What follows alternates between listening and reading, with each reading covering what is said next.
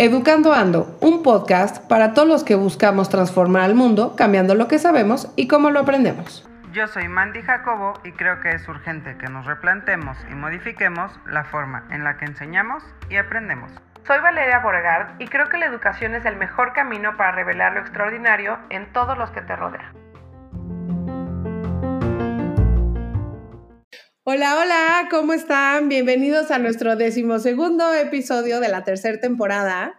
Estamos muy contentas porque arrancamos nuevo mes y con él arrancamos nuevo tema. Vamos a hablar sobre la evaluación y para eso vamos a tener a dos invitados increíbles en el mes. Pero ¿cómo has estado, Mandy? Antes de que presentemos al invitado de hoy, eh, cuéntame tú cómo has estado, cómo va todo. Hola, Val, yo muy bien, muy contenta. Estoy contenta por los resultados del mes de los adolescentes, que estuvo padre y tuvimos invitados súper interesantes. De verdad, de verdad, si alguien por ahí no ha oído los, los dos episodios de adolescentes, es importante que los escuchen porque hay mucho insight, está padre. Y pues contenta también de que ya, ya vamos de vacaciones, ya, ya me toca ese break un poco, la verdad. Creo que todos lo necesitamos, pero más, más los maestros, comentábamos hace un momentito, Mandy, que em, ha sido un, ciclo especialmente difícil.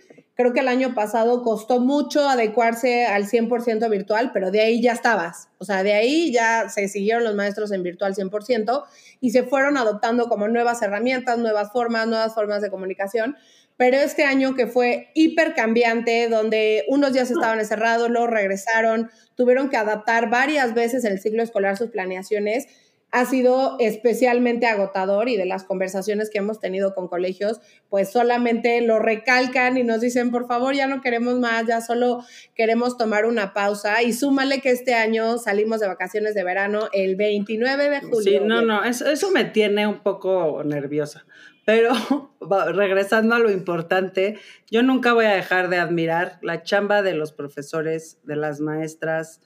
Se rifan durísimo, de verdad que son, son heroicos lo que hacen y no, no, no apreciamos la chamba o no la reconocemos tanto como deberíamos.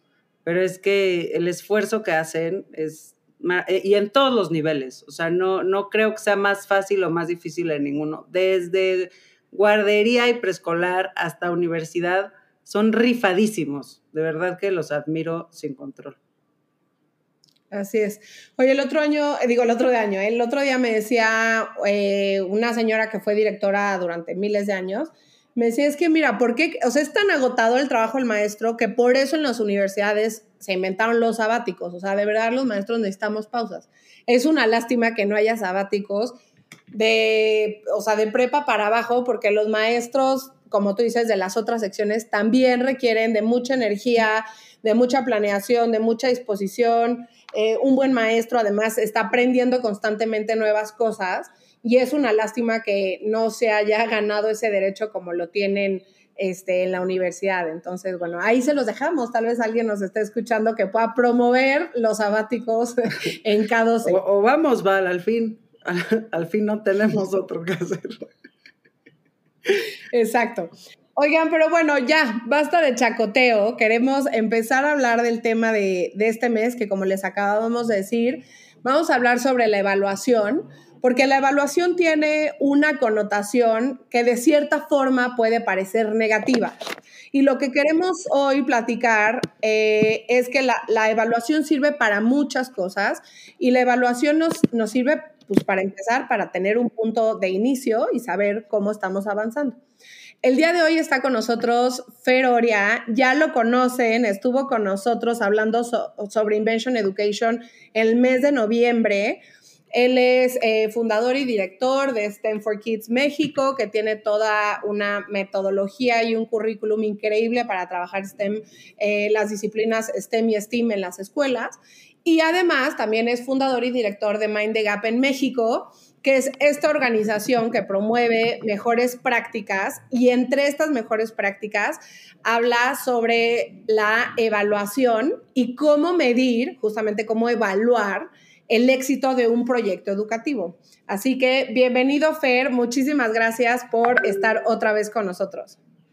Gracias a ustedes, feliz de estar aquí. Muchas gracias Fer, siempre es un gusto más que regresen.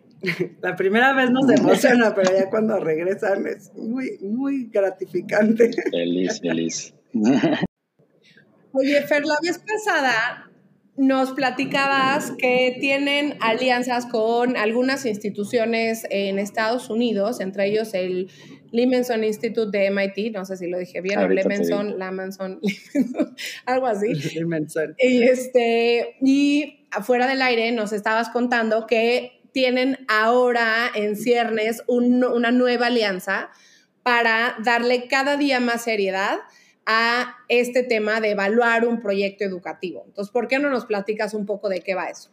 Pero, pero, perdón, antes de que, antes de que de que Fer se lance, nos, que nos diga primero, o si quieres tú, Val, o entre los tres, la importancia de evaluar, o sea, la importancia de evaluar y el peso que tiene el, el saber los resultados y qué es lo que debemos de buscar cuando en lo particular estemos buscando un proyecto educativo. Porque creo que eso nos va a permitir que todos los que nos están oyendo contextualicen qué es exactamente lo que está haciendo. Sí, de acuerdo. Creo que, o sea, un poco como de antecedente, nosotros eh, trabajamos mucho eh, este tema de educación STEM con la, con, con la intención de, de desarrollar y de, y de, y de motivar y equipar a inventoras e inventores que, puedan desarrollar eh, pues, soluciones para problemas que han, que han detectado en, su comunidad, en su país, en el mundo, etcétera, y hacer esto desde edades tempranas. En, este sentido, eh, yéndonos ahora sí como a este antecedente de educación STEM, o sea, como que el acrónimo eh, empezó este rollo de empezar a denominar todas estas o sea, identificar las necesidades de fortalecer la educación en estas disciplinas y empezarlo a integrar como un acrónimo que se ha convertido en una práctica, que se ha desarrollado como un modelo de enseñanza como por ahí de los noventas, ¿no? Y tal vez en México un poco después, no sé, 10, 12 años después. O 20, eh, porque apenas o 20. están Sí, exacto. E, el punto es que Incluso, este, en, incluso en Estados Unidos, como decías, nosotros estamos más familiarizados con lo que sucede aquí por la cercanía, o sea, aquí en Estados Unidos, bueno, allá en Estados Unidos por la cercanía, y, y, todavía tenemos la tarea pendiente de empezar a entender qué se está haciendo en el campo de evaluación en otros lugares. Pero hablando particularmente de Estados Unidos, con, con, con algunas personas con las que tenemos pues no solo alianzas, también conversaciones de muchos, de muchos tipos, es que, incluso allá es, es, incipiente todo este tema de evaluar, ¿no? Que el, éxito y la, y la, efectividad más bien de, un programa educativo tanto, tanto formal como informal, ¿no? Es decir, dentro de la escuela o fuera de la escuela o en, cualquier otro lugar que promueva el desarrollo de capacidades tanto técnicas como conductuales a través de educación STEM. Entonces, eh, el foco ha sido mucho en desarrollar capacidades y contenidos, que, está bien, ¿no? ¿no? ¿no? creo que se malentienda como estamos mal porque no evaluamos. Me parece que se ha hecho mucho trabajo de inventar nuevas maneras de enseñar, de, de, nuevos programas, de nuevos contenidos, de diferentes formatos, de un montón de cosas, ¿no? Y, y eso pues está bien, porque lo que queremos es, vemos algo bueno, nuevo, que sabemos que, tiene un impacto positivo, por lo menos porque nos lo imaginamos. Este, pero yo creo que ya es momento de empezar a evaluar si todo esto que se ha hecho en los últimos 30, 20, 10 años, ¿no? En donde sea, es, es efectivo en términos de, de, diferentes cosas. Entonces eso te lleva a estás, estás evaluando, el, como decía, ¿no? el éxito de un proyecto educativo o de un programa educativo, pero pues tiene diferentes objetivos. Entonces, antes, antes de decir qué es lo que quieres evaluar y cómo, o sea, cuál es el objetivo de, del programa para que entonces evalúes eso. Si es un programa que probablemente esté diseñado simplemente para pues, combinar un poco temas de diversión y educación, pues evalúas diferentes cosas, que si es una clase que está embebida en tu plan de estudios en la escuela, o si es un programa que tú estás llevando a, entornos, este, a contextos de educación pública en donde el, el, Estado es completamente distinto. Entonces yo creo que tienes que empezar por ahí, ¿no? ¿Cuál es el objetivo del programa o del proyecto para entonces sí ver qué es lo que, lo que quieres evaluar, particularmente dentro de lo que ya se está haciendo o de lo que vas a empezar a hacer, ¿no? Un poco lo, lo que decía hace un momento es, si tú ya tienes un colegio que te dice que tiene una clase de robótica, ¿no? Y que capacitó a este, tres maestras dentro del colegio para dar una clase en donde estén utilizando kits de Lego Education para este, hacer como, ¿no? Este programa de robótica, está bien, ¿no? Ahora, ¿cuál es el objetivo de ese programa, ¿no? O sea, ¿qué les quieres enseñar a, a las niñas y a los niños? ¿Cuál es como, como la forma en la que estás integrando este programa dentro de tu modelo educativo en general, ¿no? Dentro de la visión directiva del colegio, la visión de la comunidad escolar, lo que quieren los padres de familia para, para sus niños, sí. Es que creo ahí que dices algo que es muy importante, Fer, porque muchas veces en, en, el entorno educativo hay miles de jugadores que hay algunos que son como muchos espejitos, yo siempre hablo que hay miles de espejitos que te deslumbran y dices, híjole, es que esto está increíble porque es un pizarrón que habla y que hace y que te prende de luces. Y no Luego tienes otra serie de quizá productos, por ejemplo, de alguna manera, o programas que son más románticos. Y entonces, entonces te, te dicen, es que esto le va a hablar al espíritu del niño. Y entonces ahí hay como muchos discursos de ventas y hay muchos jugadores ahí. Lo que creo que acabas de mencionar es importante porque lo primero es la pregunta de por qué deberías de adoptar o tú como institución o como estado, municipio, ¿qué es lo que quieres ver en, en, tus niños? ¿no? O sea, ¿qué es lo que vas a querer ver en 3, 5 o 10 años? Y de ahí desdoblar la pregunta hacia atrás. Me parece que eso hoy no sucede con la regularidad o quizá con la seriedad que deberíamos de plantearnos el adoptar un proyecto o el otro. Porque claro que en los discursos de ventas nos podemos, pues claro que te emocionan, o sea, hay gente que es muy bueno haciendo eso, te sube y justo no puedes evaluar porque ni siquiera tenías claro el por qué, además de que prendía de luces, compraste un pizarrón que hace A, B o C. Entonces es otra vez regresarnos a las preguntas de por qué estamos optando por un camino por el otro. Y ahí creo que a mí lo que me parece como muy valioso y también muy difícil es cómo evalúas en retrospectiva si nunca te pusiste objetivos claros y entonces ahora quieres evaluar una cosa que, quién sabe si estaba planeada. no sabes. Exacto, o sea, no sé si me estoy explicando. Sí. sí. o sea, creo que sí te estamos entendiendo.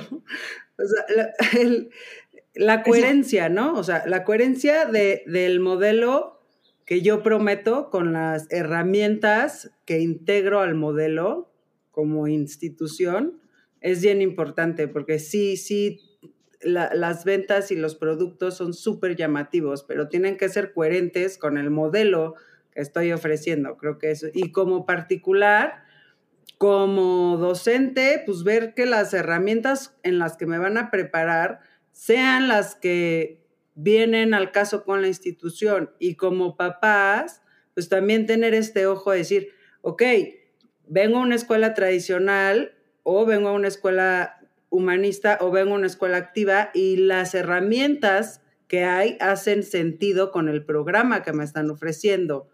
¿no? Entonces es como bien importante la coherencia a la hora de escoger las herramientas. Y lo que dices, Val, de cómo evaluar en retrospectiva está cañón, porque pues no sé, no sabes de dónde empezaste. Porque ni siquiera sabes de dónde partiste. O sea, como no te lo preguntaste, pues tú no sabes si tus niños, por poner un ejemplo muy baboso, tenían compresión lectora porque no los mediste, no sabes dónde están puestos. Y ahora viene Fer, por ejemplo, con estas herramientas increíbles de la evaluación de un proyecto educativo, de un programa educativo, pero pues, o sea, a mí me cuesta mucho trabajo em, eso, o sea, decir, ok, en 10 años funcionó, pues ¿qué tanto funcionó? O sea, si no los medimos, no sabemos dónde estábamos. Si hoy los niños hablan, pero ¿es directamente relacionado con el programa o es un caso fortuito? Sí. Creo que aquí también la, lo, que sucede es que la, definición de programa o proyecto educativo es un espectro inmenso, súper amplio y que cada quien define como quiera, ¿no? Entonces, tú puedes ver gente que te dice, sí, trabajamos en un proyecto educativo donde le entregamos 10 computadoras a un colegio y les enseñamos a aprenderla y a pagarla. Eso es un proyecto educativo en donde están metiendo tecnología, ¿no? Y, así lo conciben, ¿no? Y, y, no hay nadie que esté aquí para juzgar si sí o no es realmente un proyecto educativo, porque, porque bien implementado tiene cosas positivas, ¿no? Pero entonces, ¿cómo mides el éxito de ese programa particularmente si no estás trabajando en el desarrollo de conocimientos técnicos o de, o de habilidades fuera de las muy básicas de, de, pues, este, el uso de herramientas tecnológicas, ¿no? Y entonces lo que, lo que tienes que evaluar ahí es cómo las herramientas tecnológicas se integran a tu proceso educativo. Y para eso hay ciertas herramientas. Hay un modelo que se llama eh, SAMR, ¿no? Que evalúa qué tan, qué tan integrado, o sea, si, si lo que tú estás metiendo de tecnología es algo que es como, como un sustituto a ciertas cosas, a ciertos contenidos. O a la transformación. O a la transformación, exacto, ¿no? Entonces, y que además si quieres integrar herramientas tecnológicas solo para apoyar el proceso educativo y no para transformarlo, también está perfecto. ¿Cuál, es, ¿cuál es tu objetivo de integrarlo? Por otro lado, tienes proyectos en donde estás haciendo tú propiamente la, la educación enfrente de los estudiantes, ¿no? Y entonces ahí, ¿qué quieres evaluar? Yo creo que depende de la edad con la que estés trabajando, ¿no? O si estás trabajando con niños más pequeños, pues a lo mejor lo que quieres evaluar es el, desarrollo de curiosidad, ¿no? Que puedan, que pueda, a lo mejor tenían ahí algo metido aquí en la parte atrás de la cabeza que, no sabían qué era y en una de estas clases se detonó y maravilloso. ¿Y, cómo evalúas eso? Bueno, pues hay ciertas cosas, ¿no? Y con, y con chavas y chavos más grandes a lo mejor es un tema de aprendizaje continuo. ¿Qué tanto sabes que tienen curiosidad, pero además dedican su tiempo a seguir desarrollando conocimientos y que digan, puta, ya sé que para poderlo lograr necesito aprender estas otras cosas. Y si no me lo enseñan en la escuela, pues yo lo puedo investigar, ¿no? Porque ya están en edad en secundaria, idealmente. pues eso es el éxito de la vida de cualquier docente. O sea, si tienes a un adolescente que diga, mm, no me lo resolví en la escuela, lo Claro. O un, un, chavo de prepa que diga, qué buena onda que, que me enseñaron en mi clase de química las tablas periódicas y quiero saber más de las tablas periódicas, pero no desde el punto de vista ya de entender más, sino eh, como con un tema de orientación vocacional, ¿no? De cómo para seguir trabajando en eso, pues voy a tener que ir a estudiar una carrera, ¿no? Este, y, enfocarme a eso y empezar a tener como otro tipo de experiencias de acercamientos a la industria, etcétera. Entonces, cada programa, si lo estás haciendo tú frente a grupo, pues va a tener un, un objetivo distinto dependiendo con la edad, ¿no? Y para eso también hay diferentes, también hay diferentes herramientas. O si tú estás trabajando con docentes, ¿no? Que ahorita, digo, como paréntesis, retomando lo que decías, que son unos héroes, ¿no? Definitivamente. También hablando del éxito, ¿cómo mides el éxito?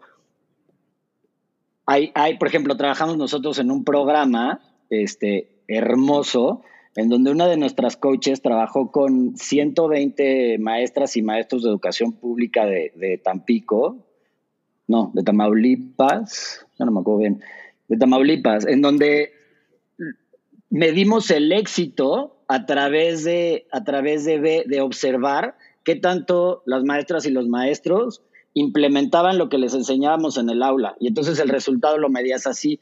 Y nos empezaron a mandar videos de los proyectos que habían estado sus, haciendo sus alumnos y te, te pones chinito de verdad. Y entonces Así puedes medir el éxito de trabajo con docentes. Ven qué tanto utilizan esas herramientas. La transferencia en la práctica, que siento que eso es súper difícil, ¿no? Porque puedes darles 265 horas de, de desarrollo profesional docente. Que si no lo aplica. Si no tienes una herramienta de transferencia de la práctica, o sea, de medir esa transferencia de la práctica o de verlo, de que ellos te lo demuestren, pues ya se quedaron 265 horas de capacitación en sí mismos, pero nunca le llegó al niño. Entonces no hay transformación en ese proceso de aprendizaje. Exactamente. Y aquí este, también tienes, hablando otra vez de cómo son heroínas y héroes, en educación pública les imponen un montón de capacitación. O sea, las palabras capacitación y evaluación a los maestros les sacaron. pero es que es, absurda la cantidad de, ¿verdad? de evaluaciones y capacitaciones que te designan como institución de educación. O sea, es, es, son folders, son carpetas y carpetas y carpetas y, y nunca acaba de permear cuál es el objetivo. O sea, realmente como que no sabemos cuál es a veces. No, y se frustran y se desesperan y terminan mandando toda la fregada porque dicen, pues ya basta, ¿no? Entonces, creo que un poco en algún momento vimos una, una no sé, es una frase, pero una idea que hemos adoptado mucho, que es, a los maestros no hay que estarles recordando la, la, su vocación y, la misión y, y, por qué están ahí, porque ellos lo saben mejor que nadie, quienes realmente tienen una vocación. Lo que necesitan es que les quitemos cosas del plato, ¿no? Están demasiado ocupados. ¿Cómo les ayudas en eso? Entonces, ¿cómo estas herramientas o estas, estos contenidos o estas este, metodologías o lo que sea, les ayudan, primero les toma tiempo a, este, como adoptarlas y entenderlas, pero después les quita chamba. Y eso es lo importante, ¿no? Y, y comparando eso, el éxito, nosotros vemos éxito ahí de ese programa educativo, aunque hay otro tipo de métricas, de otro tipo de cosas que ahorita platico, ahí ya empiezas a ver el éxito, ¿no?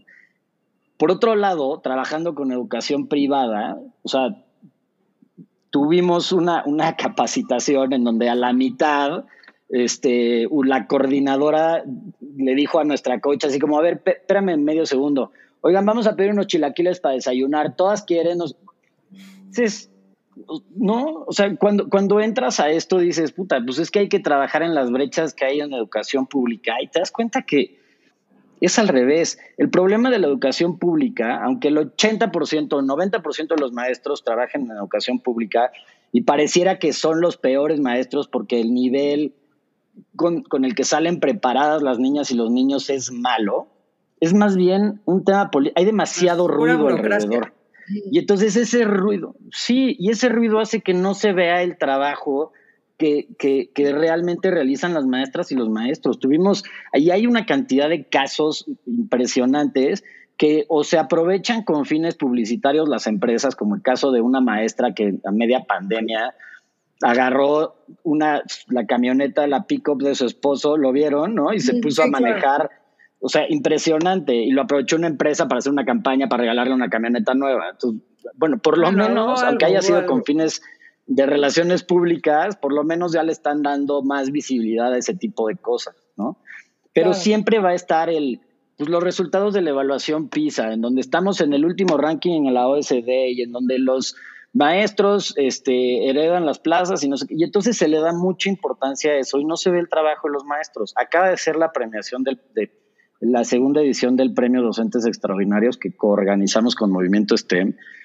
La historia del maestro Freddy, que fue el que ganó el premio y se ganó su millón de pesos. No saben qué historia y el video, luego les voy a mandar la liga para que puedan ver el video. Es, es un espectáculo lo que hace este cuate en una comunidad en, en, en Yucatán, muy alejada de Mérida, o sea, lugares ni siquiera como tan cercanos a zonas urbanas. Y es un espectáculo lo que hace este cuate, ¿no? Y entonces hay otra vez, hay muchísimo ruido alrededor que no permite ver el trabajo de estos héroes, ¿no? De, todo lo que hacen. Y entonces evaluar el impacto de cada programa que se hace con docentes, pues es pues más bien a un nivel muy, muy elemental que no necesariamente te va a dar parámetros para, para implementar otro tipo de programas. Yo, yo pienso que va un poco por ahí.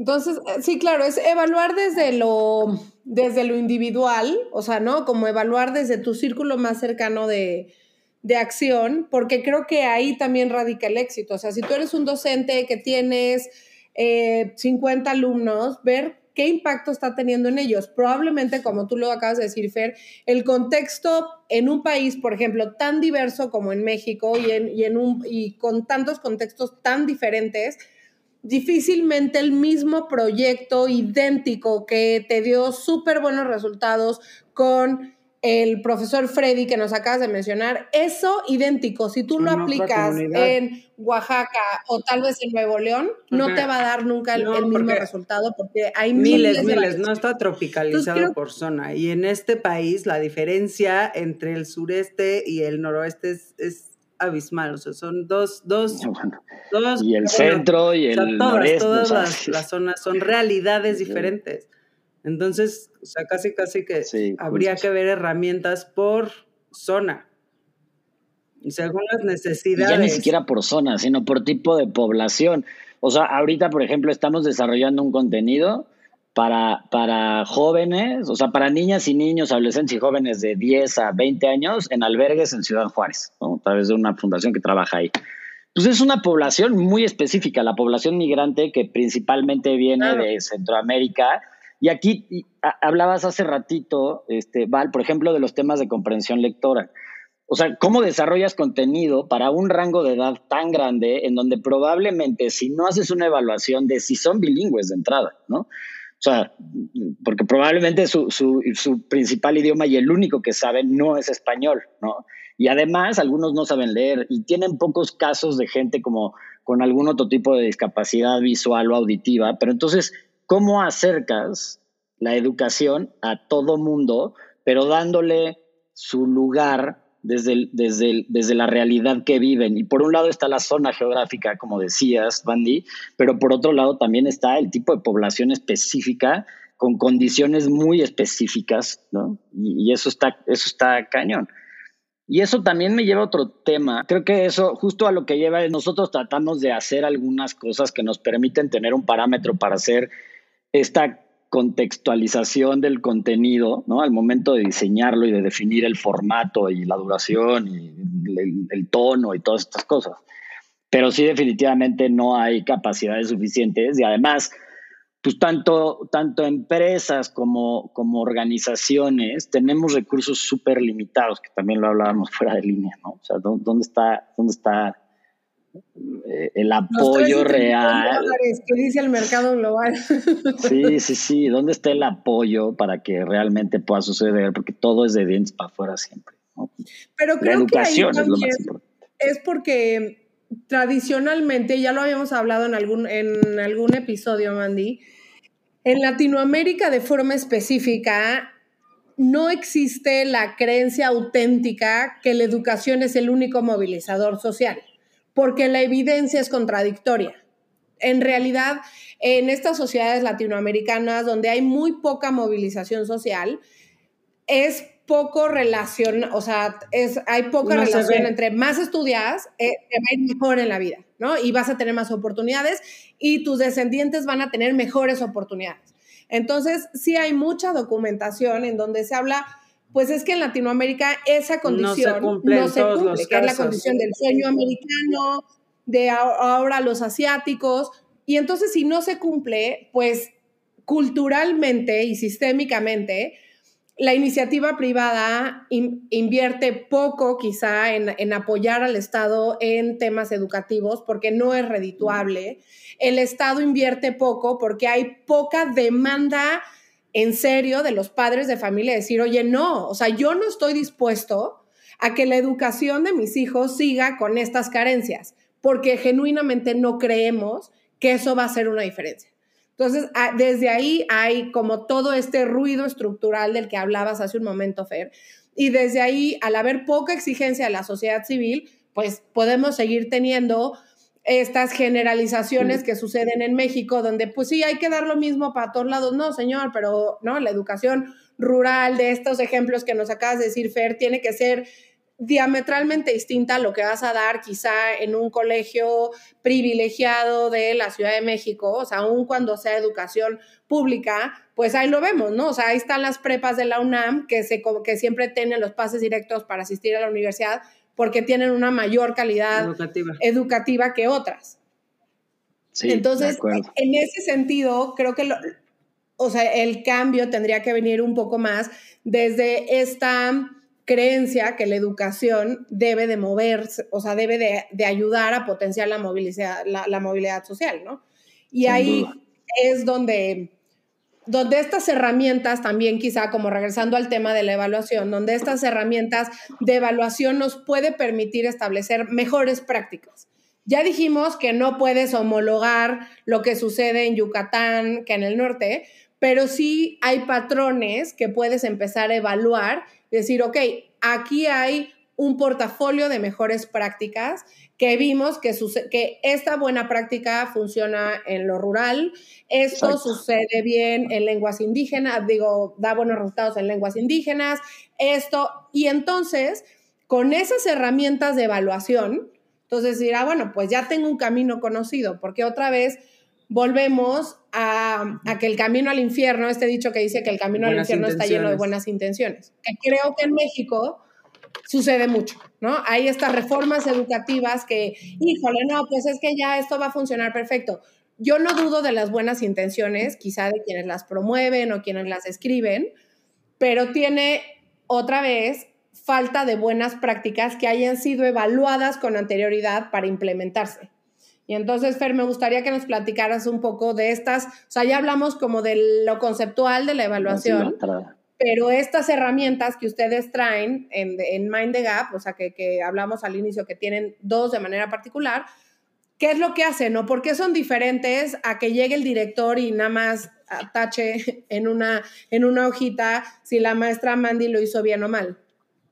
Sí, yo creo que ahorita, ahorita les cuento estas dos. El punto es, hablando de, de otra vez, qué es lo que quieres evaluar. Hay, hay herramientas propias que hemos desarrollado nosotros y técnicas de observación incluso cuando trabajamos con, con, docentes o con estudiantes para ver diferentes cosas.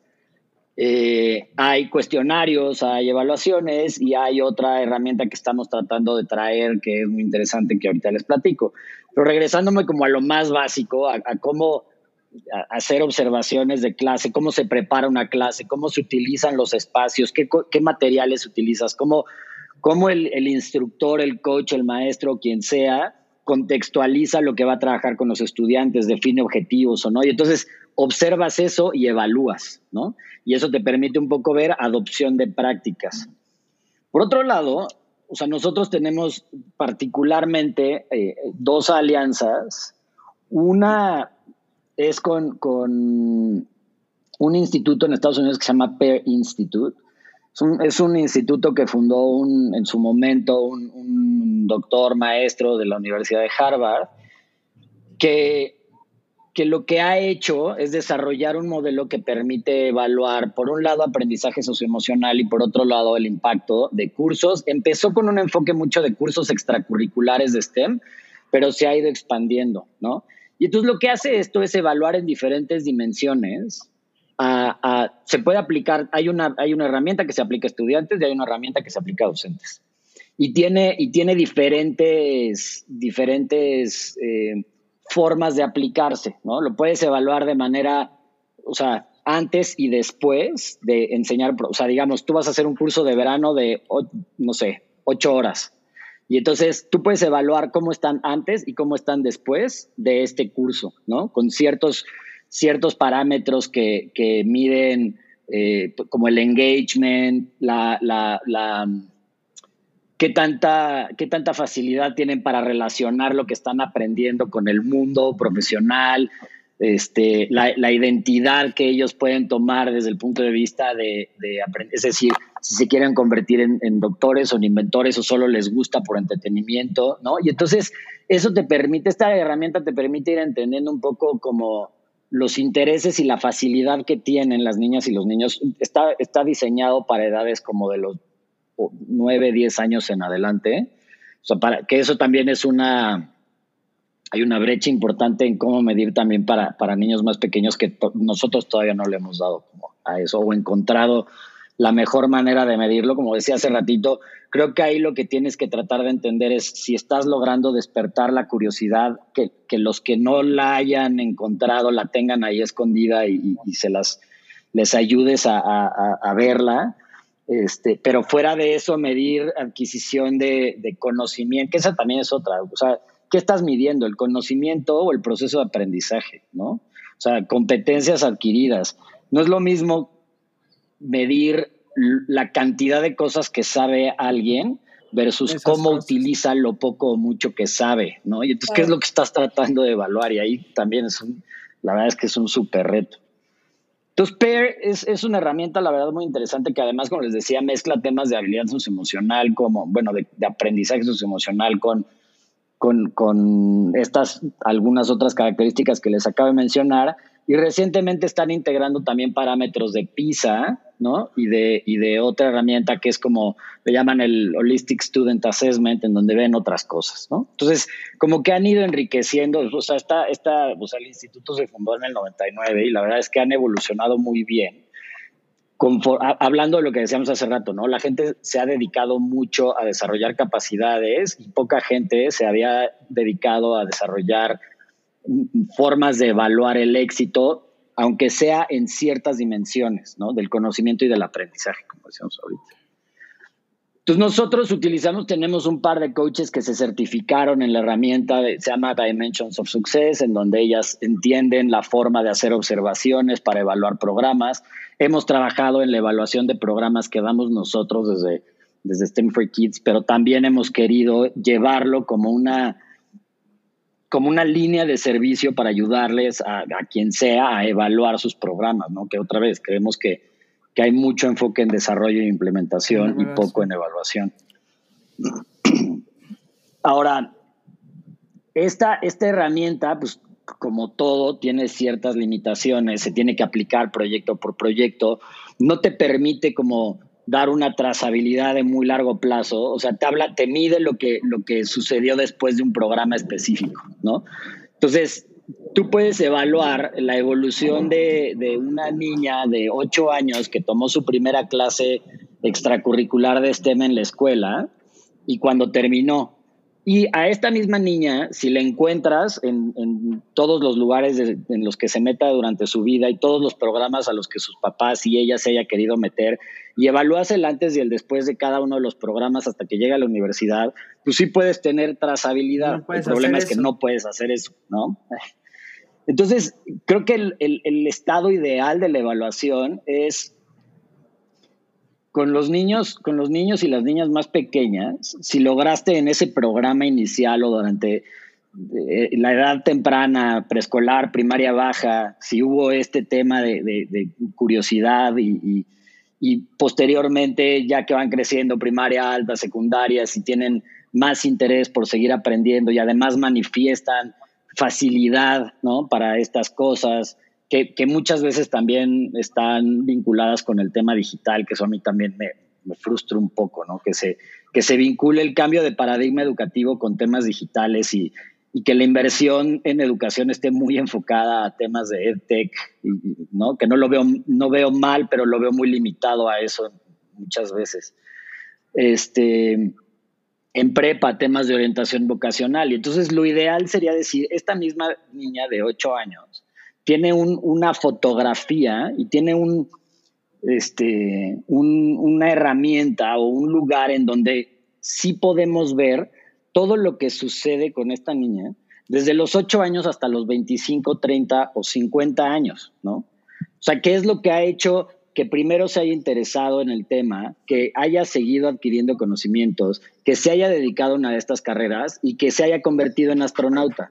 Entonces, el estado ideal sería decir, este programa que tuvo a los ocho años le ayudó de alguna manera, o sea, ¿hay alguna correlación entre eso y que se haya convertido en astronauta o no? ¿No? Tener eso es, hoy en día es imposible, no existe, ¿no? Este, salvo que alguien pueda contar la historia, ¿no? De, de, algún conocido, este, que, que le pueda decir, no manches, o sea, yo en el 85 tuve una clase y un maestro de matemáticas que fue impresionante y me marcó y gracias a él hoy en día estudié matemáticas aplicadas y desarrollé un modelo matemático para encontrar. Pero ahí el éxito es del proyecto o es del maestro. O del maestro. y de la preparación que haya tenido el maestro. Entonces, en ese, en ese, como un poco en ese sentido, también nos dimos como un poco a la tarea de buscar maneras de, hacerlo y encontramos la, Universidad de Iowa a través de un instituto que se llama el Jacobson Institute, ha desarrollado con una inversión importante, ¿no? Que decíamos hace ratito, nos contaban que han invertido, no me acuerdo si 4 o 5 millones de dólares con un montón de trabajo de, investigación y de, desarrollo de herramientas de evaluación, de prácticas y tal, y que, y que lo que desarrollaron aparte de, de desarrollo profesional para maestros y ciertos contenidos, es un portafolio que te puede medir, o no que te puede medir, pero que te ayuda a reflejar fotografías a lo largo del tiempo de ciertas habilidades y conocimientos que tiene una niña o un niño vinculados a temas de STEM, ¿no? Bajo la, la, visión que tiene particularmente la Universidad de Iowa en temas de STEM, porque también sabemos que hay visiones dramáticamente distintas, como lo que decíamos hace rato. O sea, poner una pantalla en tu, en tu salón puede ser una visión particular de lo que es STEM y tener una, eh, una niña, un niño que, que, a los ocho años, esta misma niña de la que estamos hablando, desarrolló su primer videojuego, ¿no? Entonces, ¿qué es lo que estás tratando de medir? Y entonces este portafolio del STEM Innovator que tienen, que tienen en, la Universidad de Iowa, eh, logramos nosotros recientemente firmar un convenio con ellos para primero poder este, contextualizar la herramienta a México y eventualmente poderlo llevar a otros países de habla hispana eh, obviamente tiene un siguiente nivel de contextualización porque cada país es distinto. O sea, si dentro de México y dentro de cada estado hay realidades distintas, pues en Latinoamérica, es, ¿no?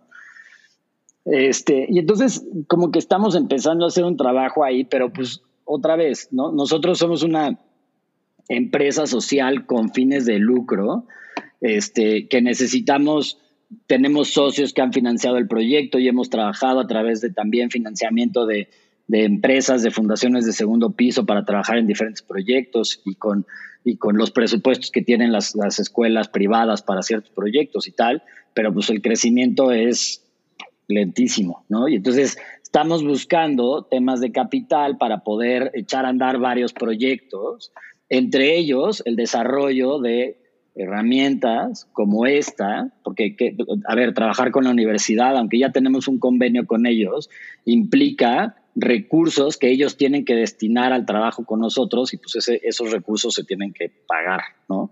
Incluso parte del acuerdo ellos van a estar donando una porción de, de, tiempo sin cobrar, ¿no? Este, porque para ellos también está, o sea, ellos también quieren entender, claro, ¿no? Y entonces pues ahí estamos, creemos que hoy en día, por lo que hemos visto, ¿no? Este, otra vez, en Estados Unidos nos ha faltado hacer como también un poco más de, de research en otros lugares, pero bueno, pues tampoco hay recursos nosotros tengamos como mucho para estar haciendo ese, esa investigación.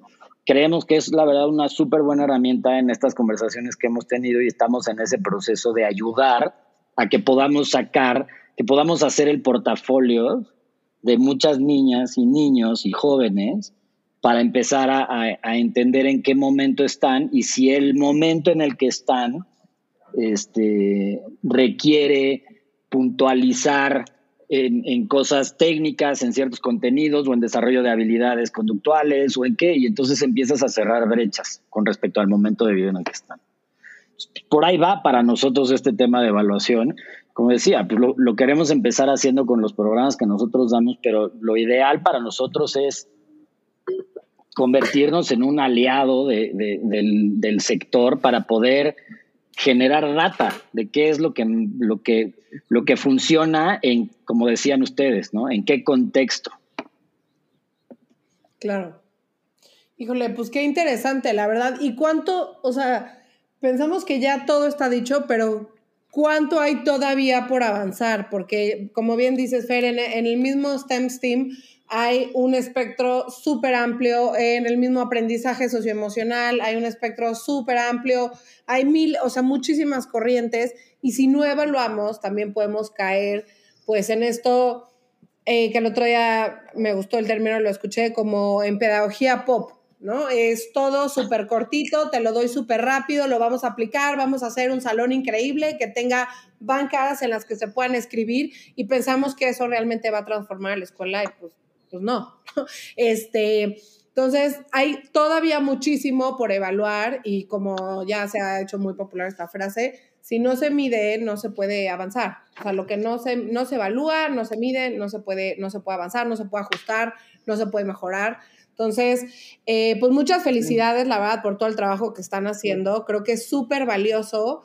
Em, y hay que, bueno, todo seguir abonando en, en, ese sentido para poder justamente ajustar, contextualizar y, hacer esto que yo le llamaría como la base de datos de mejores prácticas que se puedan ir este, implementando a nivel regional y, nacional y después, bueno, internacionalmente. Mandy, no sé si tú quieras pues agregar estuve, algo Antes de estuve, estuve captando ideas a lo largo del, de la plática y por ahí Fer dijo una parte y luego como que la acabé de armar, me gustó como como respuesta de qué es el éxito en la educación.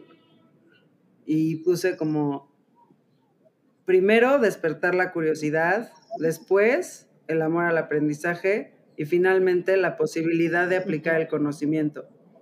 Creo que cualquier proyecto, si cumple como con, con este core, se puede decir que es exitoso y es completo. Entonces, pues como una pequeña reflexión para cerrar. Luego te, la paso, Fer. Está buena. Sí, me gustó, me gustó cómo lo este, definiste.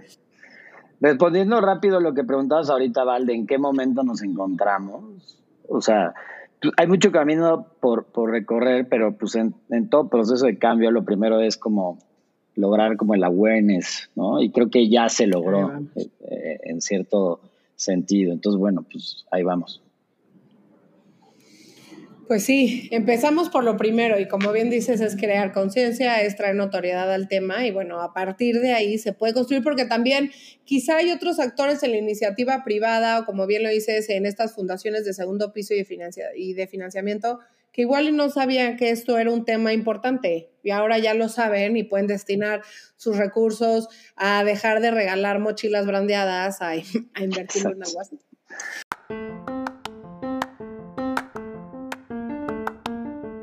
Muchísimas gracias, Fer. Y pues ahora sí vamos a pasar a las recomendaciones, ya se las saben. Eh, entonces, a ver, Fer, cuéntanos tú qué nos recomiendas para estos días. A ver, ahorita se me ocurrió que igual les voy a dejar como, como la liga de, de docentes extraordinarios. Una primera recomendación es que vean las historias de los finalistas. Son una inspiración impresionante, no solo la de Freddy, que fue el ganador. Voy a llorar, seguro, seguro, saben que soy de la no sabes. Vas cuando veas el video vas a llorar. Y el otro día tuvimos chance de ir al edificio de la, de la nos invitaron a la, a la ceremonia de premiación. Yo no conocía el edificio de la CEP en el centro. Qué, qué espectáculo de lugar. es impresionante. Y ahí tuvimos la oportunidad de conocer a Freddy, saludarlo y todo, y ahí pusieron un video cuando lo anuncian como ganador, el pobre se tapa la cara y no puede dejar de llorar en cinco minutos. vas a ver el video y entonces vas a llorar más. Entonces, primero vean eso, ¿no? Las historias de tanto de Freddy como del resto de finalistas. Y la otra es, yo, la, neta, cuando, cuando me recordaste que tenía que ser una recomendación, no, no encontraba nada. Entonces, lo único que se me ocurre ahorita es, mi libro favorito es 100 años de soledad. Entonces, es, yo creo que es timeless ese libro, tú se lo Sin duda. Y además tiene miles de. Bueno, además no nuestras recomendaciones no tienen que estar vinculadas a educación, pero. Sí, por eso lo digo. Aprender de ella, de Sí. Porque es una, o sea, en realidad es, es una novela. Cuando, cuando alguien dice como fantasía, todo el mundo se imagina robots y ciencia ficción. La verdad es que Cien años de soledad es claramente un libro de fantasía, pero es, no sé, me encanta. Vientos, muchas gracias. Tú, Mandy. Ay, no, ya quiero ver los videos, pero me tengo, me tengo que sentar con paz porque, estoy segura que voy a llorar muchísimo. Y luego cuando lo cuento, la gente a llorar. Empieza a llorar sí, sí, eso sí es cierto. Yo me consta, me consta, lo he vivido. Lo he vivido. No, te quiere platicar algo y llora. Pero es muy bonito porque entonces te motiva a ver los videos. Este, yo voy a decir la verdad, se me olvidó hacer mi recomendación, pero ahorita mismo que lo estábamos empezando a hacer, estoy empezando a leer un libro que está buenísimo, buenísimo, buenísimo, que es de Murakami, que es uno de mis autores japoneses favoritos, pero este lo escribió, es, es una serie de... ¿De cuántos autores japoneses que lees? Es que de Banana Yoshimoto también me gusta muchísimo. Y, o ah, sea, buenísimo. Sí, tiene, Banana tiene unos buenísimos. Y. Eso lo he leído. Es que sonó muy específico. De mi autor de vietnamita favorito. O sea, sonó muy específico, lo siento. Entonces, a ver. De Murakami, este, nos estaba diciendo, perdón la interrupción. Eh, Murakami conoce a Seiji Osawa. Seiji Osawa es el director de una orquesta filarmónica en Nueva York que le diagnostican cáncer y tiene que dejar de, de tocar, bueno, de dirigir. Y Murakami es súper, súper fan de la música clásica y la usa como eh, mucho, la usa para decir muchas cosas, usa la música entre sus obras. Y este está padrísimo porque no es una novela, es una serie de entrevistas que él le hace a Osawa cuando van escuchando piezas musicales. Entonces pone la música y la van escuchando y van platicando de qué significa esa pieza en especial dentro de, o sea, obviamente las obras de música clásica se, se diferencian por muchas cosas. Una es el compositor, pero otra es el director y otro es la orquesta que lo toca. Entonces, escogen específicamente qué orquesta, con qué director, qué pieza y hablan sobre esas. Y el alcance emocional que tienen para hablar de la música es, está espectacular. Entonces, si les gusta la música clásica, lo van a disfrutar muchísimo y si no, van a empezarla a disfrutar. Entonces, no es, es un win-win para todo el mundo. Se llama Música, solo música de Murakami y Seiji Osawa. Órale, gracias, Mandy. Siento que hubiera sido potencialmente un libro hiper favorito de mi papá, porque son como muchas cosas que le hubieran encantado. Gracias. Oigan, yo voy a recomendar dos cosas. Una es, em, como muchos me han escuchado acá mencionar, para mí hay dos temas este, de estos como estructurales que me son muy cercanos. Obviamente la educación y por otro lado el tema del cambio climático es algo que me, angustia muchísimo y, el tema, este, para entrar en polémica, que, o sea, me parece escandaloso lo que está por suceder o quieren que suceda con la reforma energética en, México. Pero justamente escuché hace poquitito, o sea, de hecho en la mañana temprano, eh, hay 250 jóvenes que se ampararon en México contra la reforma, contra el proyecto de ley de la reforma, bueno, del cambio en la constitución, de esta reforma, porque yo no lo sabía y lo acabo de aprender. México es la única constitución en el mundo que está establecido como derecho, el derecho al futuro. Entonces estos jóvenes hicieron su chamba y alegan que con esta reforma Em, están atacando el derecho al futuro de las nuevas generaciones. Y a lo cual coincido absolutamente por todas las implicaciones con respecto al cambio climático que hay. Y en ese sentido, en el podcast eh, que tiene Gaby Marketing, que se llama Al Habla, en, de que hace el periódico El País, tiene un episodio que salió el día de hoy que justamente se llama así. ¿Quiénes son los 250 jóvenes que se ampararon contra la reforma eléctrica? Se lo recomiendo porque habla un poco como estas nuevas generaciones, o sea, estas generaciones de jóvenes que son realmente quienes van a pagar el uso político de la energía que se está dando hoy en día en estas discusiones legales. Y creo que también como sociedad hay que educarnos en muchos temas.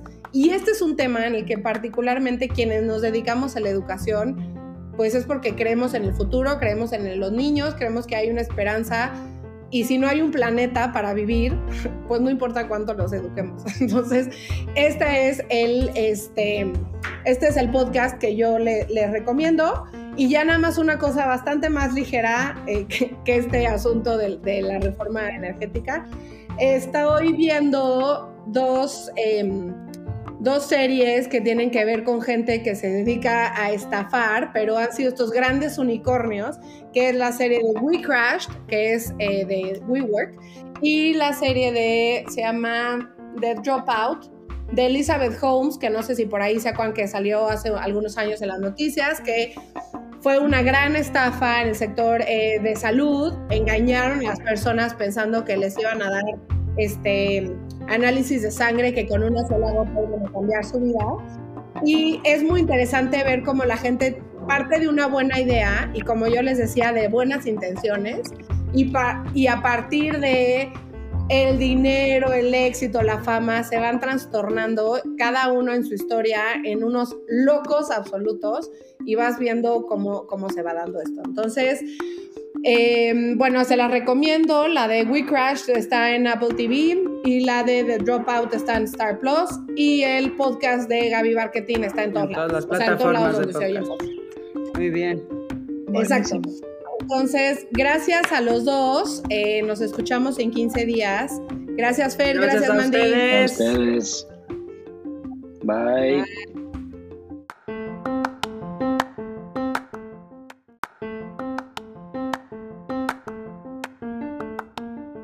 Yo soy Valeria Boregar. Nos vemos en la siguiente.